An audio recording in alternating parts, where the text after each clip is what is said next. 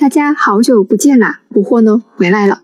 这两个月里啊，除了翻译明朝古籍《启海所堂》之外呢，捕获还开设了自己的个人公众号。公众号的名称叫做“捕获讲历史”。公众号呢跟有声书呢是相辅相成的，是一个知识点的拓展。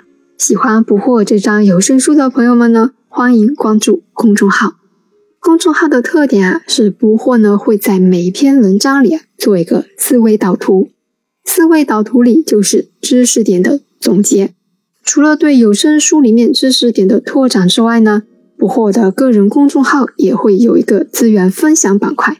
这个板块里面啊，会和大家分享古画、古籍、古诗等等，就是会推荐一些比较优秀的网站。除了这个之外呢，还会有捕获的书单分享。希望喜欢读书的朋友呢，也和捕获来分享一下你的书单。思维导图呢是捕获这个个人公众号的特点。所有的思维导图呢都是捕获自己亲自做的，采用了莫兰迪的配色。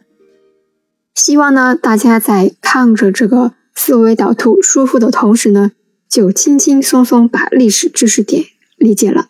接下去呢，专辑也会恢复更新。然后这停更的两个月里呢，非常感谢不离不弃的听众朋友们，而且不惑停更了两次，两次停更期间呢都有涨粉，这是不惑比较开心的事情，也非常谢谢大家的支持。那不惑就在公众号里等着大家喽，我们下期见。